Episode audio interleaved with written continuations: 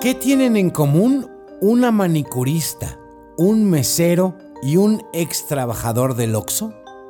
La crisis de ingresos que provocó la pandemia. A los dos primeros les cerraron sus negocios y al tercero lo despidieron en medio de esta crisis. Yo soy Enrique Hernández Alcázar y estas son historias para acompañarnos, abrazarnos y conversarnos porque estaremos en cuarentena, pero aislados nunca. Un podcast de ruido en la red.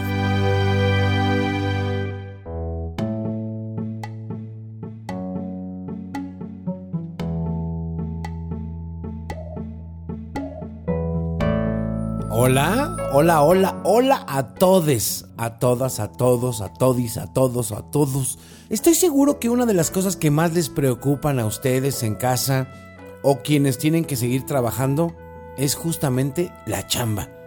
Seguir ganando un sueldo o tener un ingreso para alimentar a sus familias, para pagar la renta, para pagar la luz, para pagar el internet, para pagar las colegiaturas, etcétera, etcétera. Y es que entre las principales víctimas del coronavirus está el empleo. Según datos de la Organización Internacional del Trabajo, el COVID-19 afecta a casi 1.600 millones de trabajadores de la economía informal en el mundo y va a provocar una disminución del 60% de sus ingresos. ¿Qué van a hacer?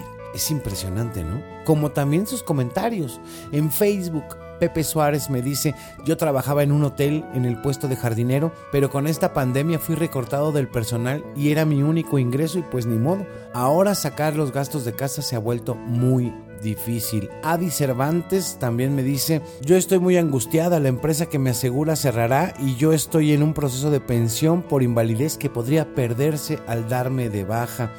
Por acá Manu García dice, de la ch Cerramos todo y ahora la autoridad nos manda cartas de que tuvimos que mantener las nóminas completas y nos van a sancionar.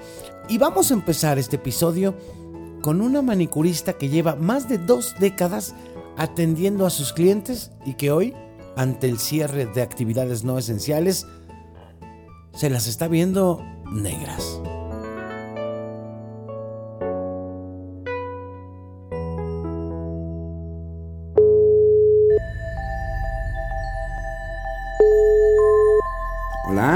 Hola, ¿qué tal? Buen día. ¿Cómo estás, Estrellita? Muy bien, gracias a Dios aquí, ya casi llegando al trabajo. ¿Al trabajo?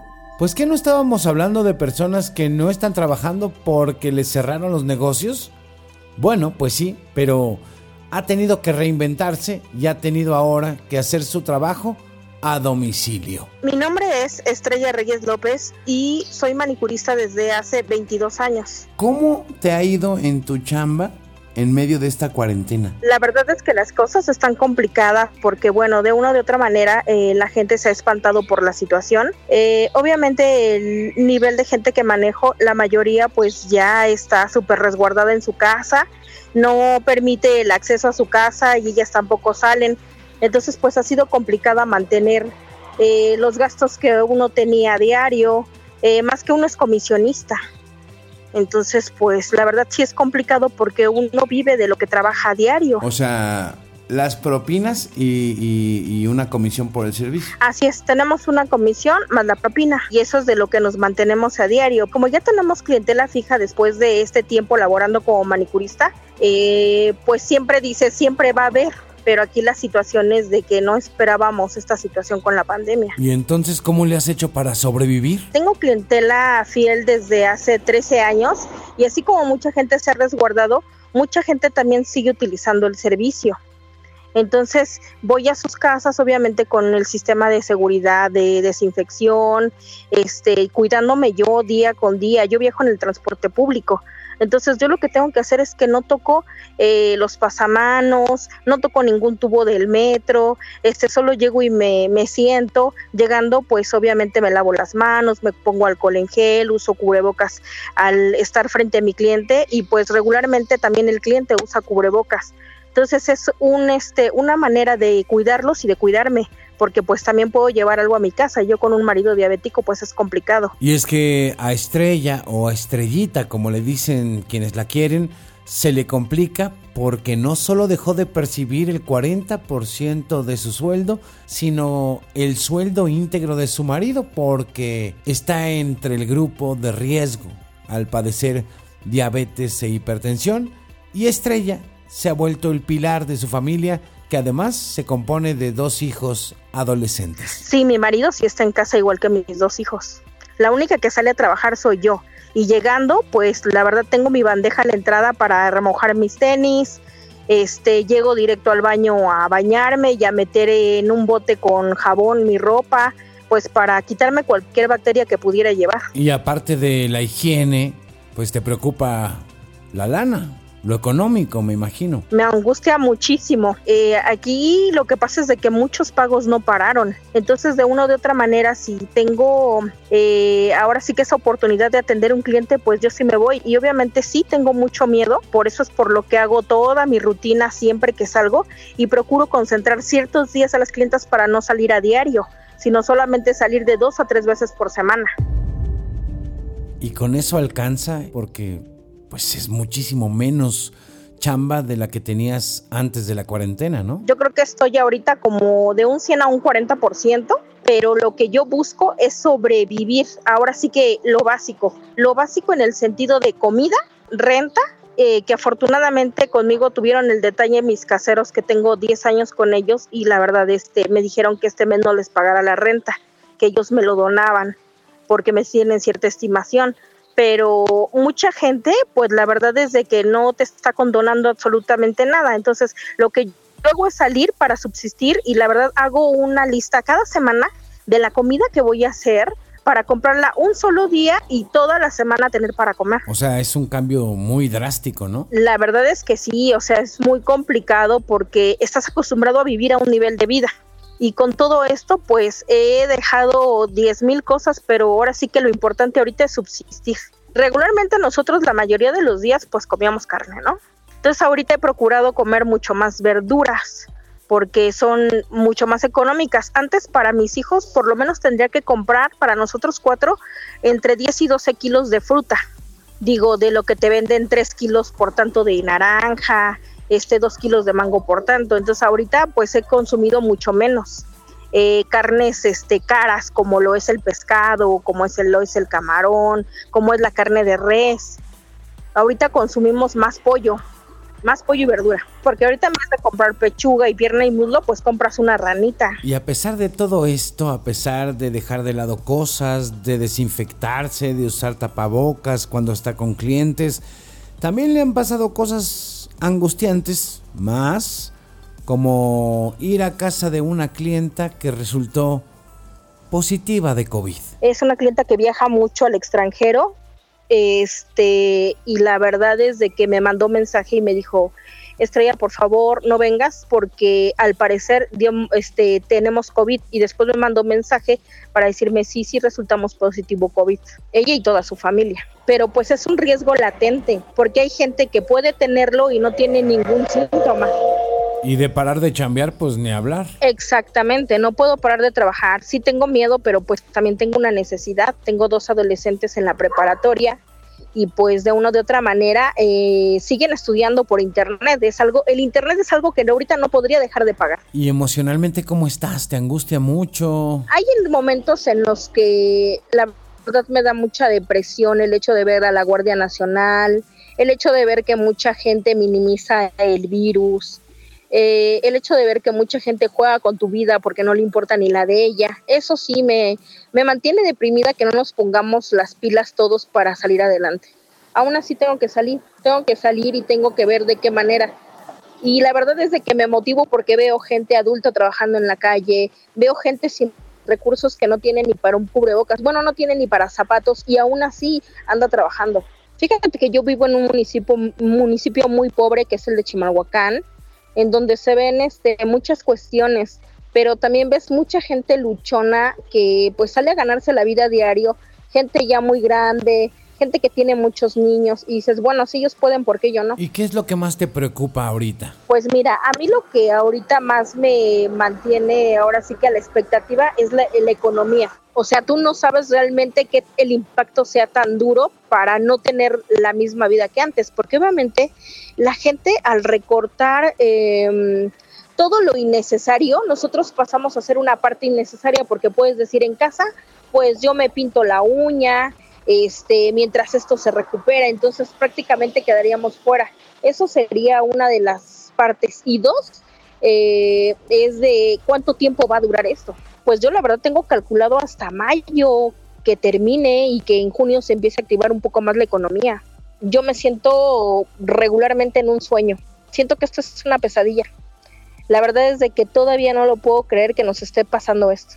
Eh, te cambia la vida en todos los sentidos porque realmente no valoras el hecho de decir, eh, salgo al tráfico, hay un buen de gente, el metro viene súper lleno, no me puedo subir a un vagón. El hecho de salir diario eh, y que no te des cuenta que eras feliz, aún con todas las complicaciones que decías, bueno, a lo mejor me voy en el siguiente metro, o va súper lleno el pecero, o todo lo que suceda, la verdad es que la vida te cambia. Yo he estado en diferentes situaciones, yo creo que esta es la peor situación a la que me he enfrentado toda mi vida, toda mi vida, y la verdad es una situación muy difícil, pero yo creo que mi, mi motor a seguir son mis hijos. Entonces yo siempre salgo con la bendición de Dios y digo, pues ahora sí que Él es el que te puede cuidar y tú también te tienes que cuidar, porque de una o de otra manera el virus está ahí entonces tú tienes que tener la conciencia de cuidarte. Nadie más te va a cuidar. A ti te pueden decir, eh, te pueden pasar en la tele 10 mil comerciales, en el Mexibus que yo vengo viene todo el tiempo la televisión diciéndote cuídate, no salgas de casa. Pero si realmente tú no lo haces por ti, nadie lo va a hacer. Oye, pues te agradezco mucho, Estrella, estos minutos, la conversación y sobre todo este mensaje final. Claro que sí. Muchísimas gracias. Adiós, que estés muy bien. Igualmente, bonito día.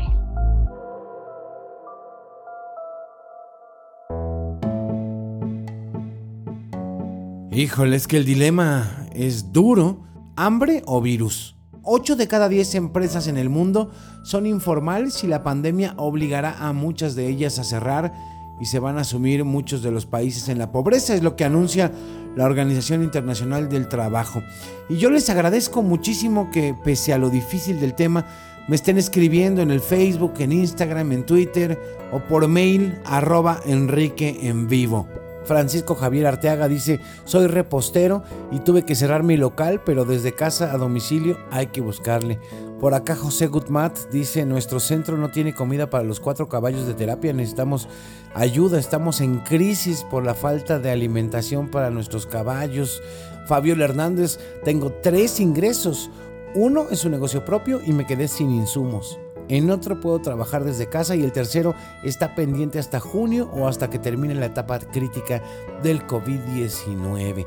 Gracias de verdad a todos, ya saben cómo encontrarme, arroba Enrique en vivo en Facebook, en Twitter, en Instagram y también en Gmail. Y ahora vamos a platicar con un hombre que es mesero. Y como ustedes saben, el 95% de los restaurantes han cerrado por la pandemia. Es un sector muy golpeado que ha perdido hasta ahora, según estimaciones de la Canirac, 50 mil millones de pesos. ¿Cómo le hace él para mantenerse en estos días de cierre de negocios?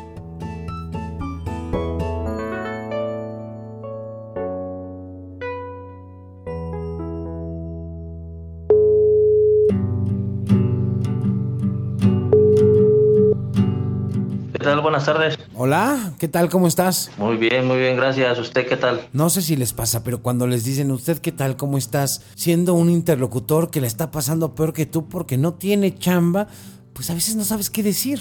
Prácticamente uno de cada tres restaurantes en México ha despedido a su personal por COVID-19.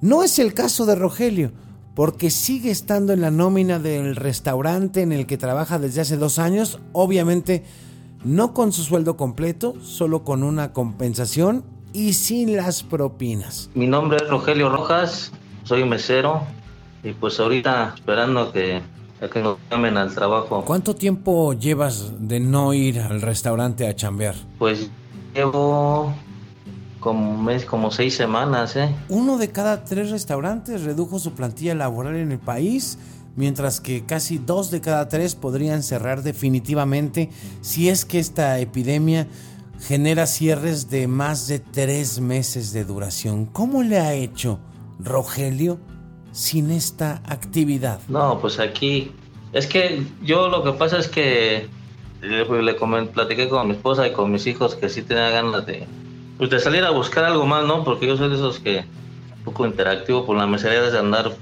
para arriba y para abajo. Pero como tengo ya la enfermedad esta de la diabetes, ya no, me dijeron que no, que mejor son los que nos tenemos que cuidar más y pues hay que obedecer. Rogelio, además de parar en su actividad productiva, ha detenido su vida para salvar su vida en un país de alto índice de obesidad, hipertensión y diabetes.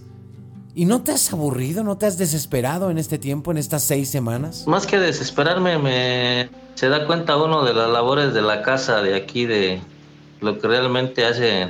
Ahora sí que las mujeres, pero no, no, no estoy, no me, me quiero oír machista, ¿verdad? Pero la verdad que hay, que valorar más esto y que me encargo de cuando se va mi esposa a trabajar, pues yo soy el que hago de comer.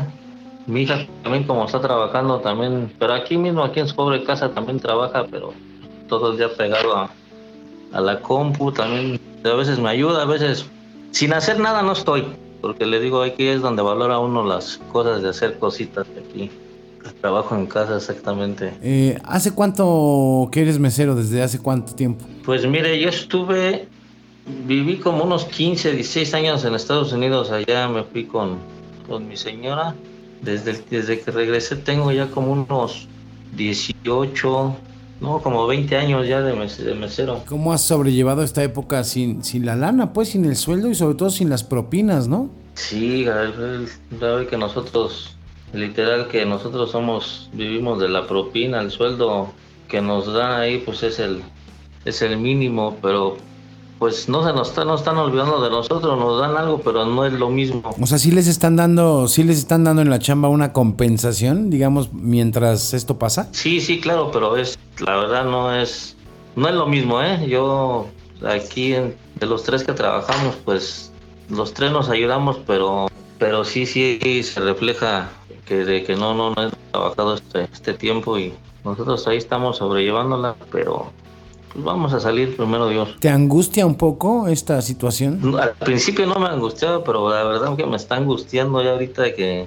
Y luego que dicen que un, los rumores de que ya es nada más hasta fin de mes, dice uno, pues sí aguanto, pero luego dicen se va a alargar todavía más, no, y ahí es donde me, me angustio, me, me desespero, donde digo, no, ya, otro mes ya no, no, ya no, ya, ya es mucho. ¿Qué te dicen tus jefes? Pues como yo trabajo en plaza, me dicen que no, pueden- no pueden hacer nada hasta que también reciban indicaciones de que ya se abrió la plaza y también indica- hasta que les den indicaciones, ellos nos dan indicaciones a nosotros. ¿Qué te dicen tus compañeros, tus colegas? Y los compañeros, nosotros como nos, nos, nos citan ahí este, las oficinas para ir a, ahora sí que a firmar, es como el- la nómina, se puede decir, pero para que estemos ahora sí presentes ahí, luego de vez en cuando me topa uno y otro y no, pues ya están, están también igual que uno. Ya.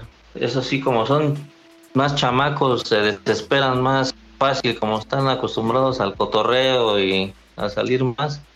Si uno ya está desesperado, ellos están más. ¿Y ahí en el restaurante ha habido recorte de personal? Sí, eh, por parte de nosotros, como nosotros les llamamos, somos dos, se puede decir que en dos plantillas, unos de piso que somos los meseros y, y los garroteros y los de la cocina, eso es una parte, pero los de la cocina, literal esos fácil los corrieron a todos, ¿eh? porque bueno, les dieron de baja a todos porque si eran nuevos casi todos, se han quedado de, de unos 12, se han quedado nada más como 5, la mitad nada más No, pues sí estuvo grueso. estuvo grueso, sí, de pensarse, bueno, yo como ya tengo tiempo ya ahí trabajando, ya dije, no, pues yo me, me salvé. Oye, y, y en lo personal, ¿cómo te sientes? O sea, eh, ahí encerrado, siendo un poco vulnerable, ¿no? Con los grupos de riesgo, ¿no? Por la diabetes y esto. ¿Cómo, cómo, lo, cómo lo has vivido? Pues al principio yo le comentaba a mis hijos, a mi esposa, le digo, no, es que yo no, no lo tomaba muy, la verdad, la yo no lo tomaba muy en serio esto. O sea, no, pues cómo, no, no.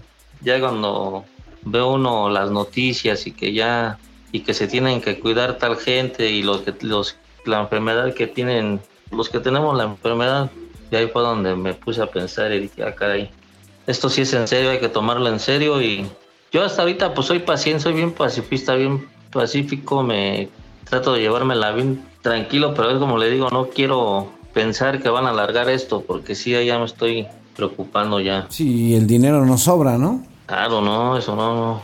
Lo poquito que teníamos guardado ahí ya. Si tan solo cuando el día que me toca descansar, ahí donde me. Lo mismo que, hago ahorita a diario, siempre me, a mí me gusta cuando el día que descanso, como es un día entre semana, nunca descanso los fines de semana, un mesero nunca va a descansar fines de semana.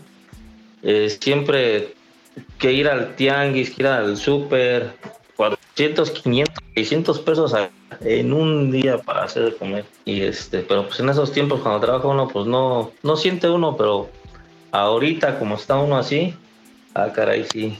Es donde va a valorar uno más la, más la vida, todo lo que tenemos, lo que, ojalá y lo, lo que vamos a tener después también tenemos que valorarlo, valorarlo más.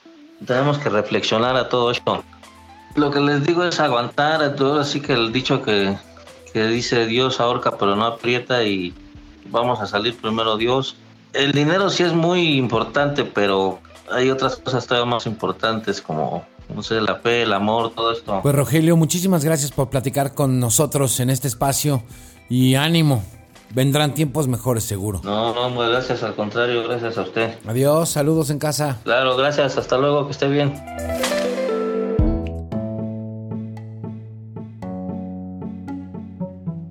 Sigo leyendo muchos de sus mensajes sobre estas historias que tienen que ver con la cuarentena, con la chamba, con los ingresos. Manuel Velázquez me dice, yo trabajo la aerografía de forma independiente, retratos, cosas decorativas, tallado en vidrio. Para inicio de año la cosa pintaba difícil, hoy ya ni pinta, pues todo se fue a cero. Beatriz Reyes García, trabajo desde casa, el salario hasta el momento no hay cambio, gracias a Dios. Eric Wolf, saludos a Eric, dice, de la fregada, postergaron todos los proyectos, las obras que estaban en ejecución están paradas, quienes trabajamos en la construcción con contratos a precio alzado estamos pelas. Rosenda García Salazar dice, la estoy pasando muy mal, soy guía y expositora de patrimonio mexicano, por supuesto que no hay recorridos por mi hermosa ciudad. Gracias, gracias por sus comunicaciones. Las voy a seguir leyendo. Ya saben dónde. Arroba Enrique en vivo en Instagram, Facebook, Twitter y también vía Gmail. Y para cerrar este episodio quiero presentarles a Diego, que se quedó sin trabajo. Él y su esposa en plena pandemia tienen una niña de dos años y han hecho de todo Diego ha hecho de todo con tal de llevar un poquito de dinero a su casa todos los días para poder alimentar a su hija.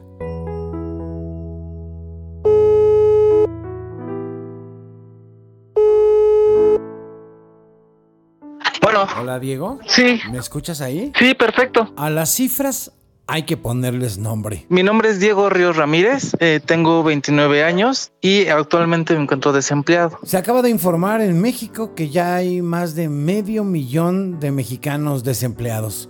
Según los datos de la Secretaría del Trabajo, han sido las empresas medianas y grandes las que han despedido a más trabajadores, especialmente en la Ciudad de México, Quintana Roo y Baja California Sur. Los casos se acumulan y a veces llegan con engaños. No, no es como que solamente me corrieron, sino es que hicieron que firmáramos nuestra renuncia. Porque ya después yo entendí que una cosa era renunciar y otra cosa era que te corrieran. Eh, pues simplemente un día nos citaron a las oficinas, llegamos a oficinas y ese mismo día nos dijeron que tendrían que rescindir de nuestros servicios porque en este momento no podían mantener toda la plantilla completa. Entonces nos hicieron, nos, nos comentaron que firmáramos eh, la renuncia con el, con el fin de que se agilizara más rápido el que nos dieran nuestra liquidación. Y ya después supe que liquidación es cuando te corren y finiquito es cuando tú renuncias. Cosas que aprendes en la vida. ¿Y si te, y si te dieron, te dieron un finiquito al final? No, nada, es ahora que sigo esperando este resolución. nos siguen trayendo que un este que una semana, que 15 días, que una semana, otra semana, llevamos un mes. Este, fácil un mes, ya va a ser un mes y medio y sigo en las mismas. En ese transcurso de tiempo que yo estuve yendo y viniendo de las oficinas, pues me di cuenta que no soy la única persona este, que le pasa eso o que está en la misma situación dentro de la empresa. ¿En qué empresa trabajabas? ¿Cuál es la empresa que te engañó, que no te ha dado lo que te prometió? Se llama Oxo la cadena y es 154. ¿Y cuál fue el argumento que te dio la cadena Oxo para despedirte? Que pues este, este era un momento un poco difícil, el, el que se estaba viviendo, que no se podía mantener toda la plantilla porque son, son siete en una tienda y que este, pues por ser un poco, no los más nuevos, sino los que menos, menos años teníamos dentro de la empresa, pues nos tocaba eh, prescindir de nuestros servicios. Siendo así, que era muy tardado el, el que nos dieran a nosotros un finiquito como tal, una indemnización y que era más rápido si renunciábamos como tal, firmando una carta que ya tenían hechas. Fueron muy específicos en ese punto de que, de que firmáramos la renuncia para que fuera más rápido el que nos dieran nuestro este, finiquito. Pero ya después nosotros nos enteramos que lo que habíamos hecho era renunciar voluntariamente, no como tal que nos hubieran corrido. En ese momento, pues lo único que te quedas, pues esperar lo mejor, porque pues sin dinero, eh, teniendo el último sueldo que recibiste, lo único que esperas es que pues sean honestos, porque la verdad, debo decirte que es una empresa que, pese a lo que me están haciendo, anteriormente nunca falló en ningún pago, mis horas extras siempre salieron bien, o sea, nunca tuve ningún problema con la empresa. Estoy seguro que las personas que dirigen la empresa ni siquiera saben lo que está pasando. Me imagino que las personas de recursos humanos, que son los que nos hicieron firmar este tipo de cosas, son los que sí sabían lo que estaban haciendo y sabían que no se, que se iban a tardar en pagarnos y sabían que o tal vez ya no nos van a pagar o después de que eh, salga mi nombre y salga esto, jamás me van a volver a pagar mi indemnización o lo que me correspondía, pero sí lo sabía. ¿Cuánto ganabas y cuánto te correspondía más o menos por el tiempo que llevabas trabajando ahí? Mi sueldo es que variaba, porque como todo, eh, el mínimo son 1.400 pesos a la semana, pero como uno le echa ganas y se queda más tiempo y las horas extras, todo eso, vienes percibiendo de 2.800, 3.000 pesos a la semana hasta lo mínimo, o sea, dependiendo como todo. O sea, fluctúa mucho. Lo mínimo eran este 1400 y lo máximo que yo llegué a ganar fueron 3000 pesos en una semana. ¿Cuánto ganabas al mes en total, más o menos? Eh, fácil 8 mil pesos. ¿Y con ese sueldo, quiénes más viven en tu casa? Pues mira, yo tengo una hija que tiene dos años, va a cumplir tres años en este octubre.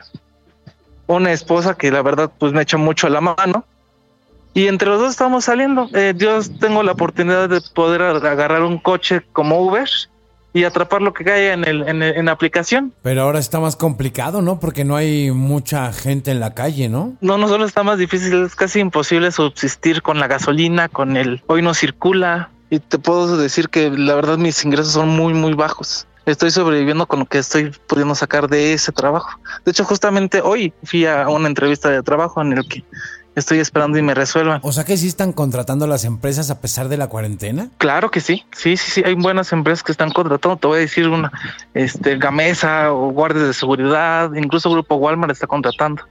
Pues la verdad es que yo metí solicitudes a todas las que yo encontré. Un día me paré con todas mis solicitudes y mis ilusiones y me fui a, a aventar y mi necesidad por delante y me fui a aventar todas las solicitudes que encontré.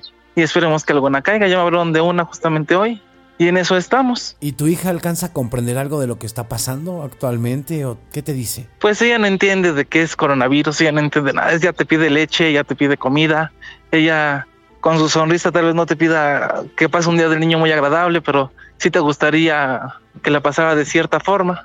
Y pues en esta situación en la que uno se encuentra siendo despedido, siendo después sin liquidación, luego no encontrando un trabajo, pues es un poco difícil, frustrante el pues no sé, no sabes cómo resolver la situación en ese, en esa, en esa proximidad inmediata que, te da la vida. Por mucho que puedas aguantar o así aguantarás dos semanas o una semana, pero tanto tiempo es imposible. Y creo yo que yo no estoy en la peor situación porque mínimo yo tengo cómo moverme, no sé, unas piernas, estoy bien de salud, puedo ir y venir. Pero estoy seguro que hay gente que está en peores situaciones por la edad, porque está enferma, porque tiene alguna discapacidad. Esas personas yo creo que son un poco menos afortunados. ¿Y estás angustiado? ¿Estás un poco desesperado? Claro que sí, si no tuviera yo una hija, yo me hubiera aventado por el balcón.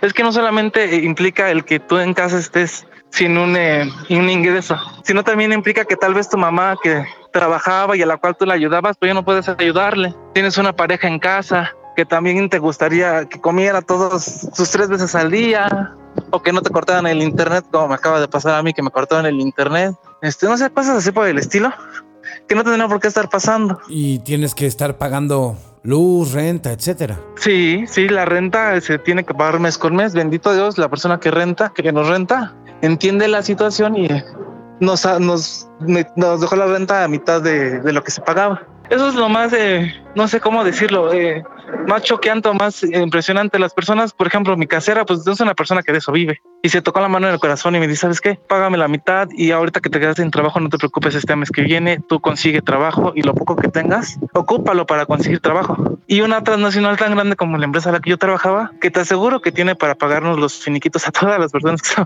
no nos paga y no se tiente el corazón que en este momento tan difícil entendemos que tal vez no pueda sostener toda la plantilla, pero si nos liquida o si nos corre, mínimo que, que nos dé una, una, bueno, lo que nos corresponde por ley nada más. Entonces, ¿es tu esposa la que está siendo el pilar ahorita de los ingresos? Trabaja en una tienda, se llama, venden telas en la Parisina, trabaja ella. Y la verdad, pues es una empresa muy buena porque ella, cuando pasó lo mismo de coronavirus, ella está desempleada.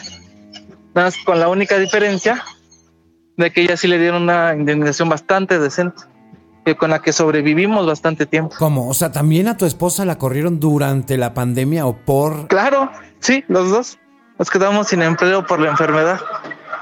La enfermedad no solamente se llevó la vida de muchas personas y también se está llevando poco a poco a la vida de las que seguimos vivos.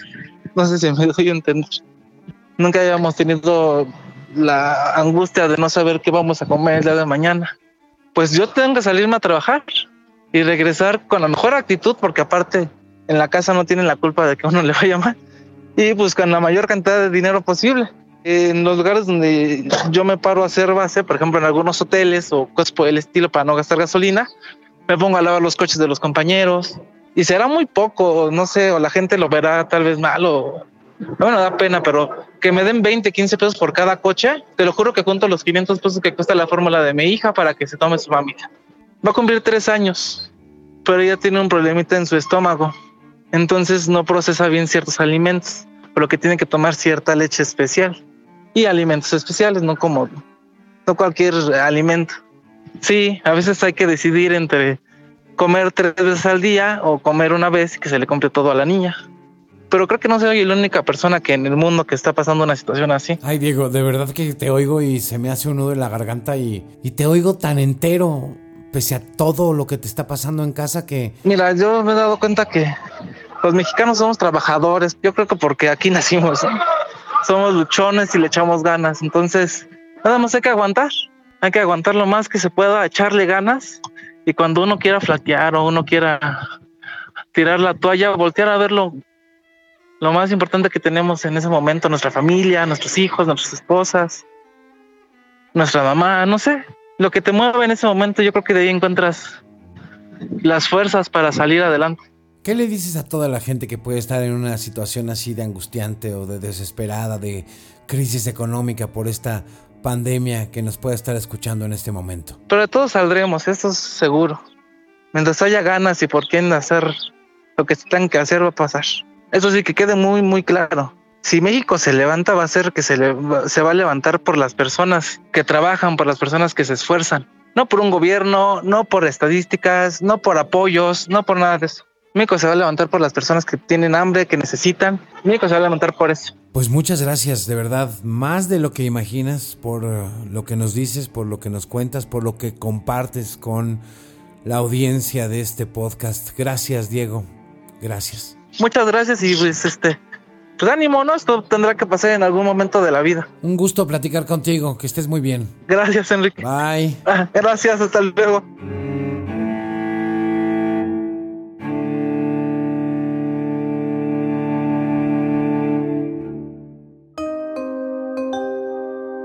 Qué historia y gracias a ustedes también por compartir las suyas. Liliana Ibarra me dice que se desempeña como agente de seguros y su actividad ha cobrado enorme importancia en estos tiempos, ya que las personas están buscando la manera de proteger su salud y su patrimonio ante esta amenaza. Claudia Gallegos dice, yo trabajo en oficinas centrales de la CEP acá en Durango y en una preparatoria. Es difícil ahora las clases, el home office al mismo tiempo, pero agradezco tener mis quincenas seguras. Stephanie Parra dice, soy docente de primaria privada en un ya de por sí lastimado estado, Michoacán nos redujeron el salario 15%. Para mí es soportable el golpe por algunos meses, aunque hay incertidumbre. Y Adriana Pérez de Legaspi que me dice que tiene cero ingresos desde abril porque ella se dedica a cobrar rentas a restaurantes que han cerrado sus puertas. Pues vaya, mucho que reflexionar y las cifras de desempleo, las cifras de pobreza siguen al alza, ya veremos cómo nos deja esta pandemia. Por lo pronto nos tenemos a todos nosotros para escucharnos, para abrazarnos, para acompañarnos. Soy Enrique Hernández Alcázar y los espero la próxima semana porque estaremos en cuarentena, pero aislados nunca.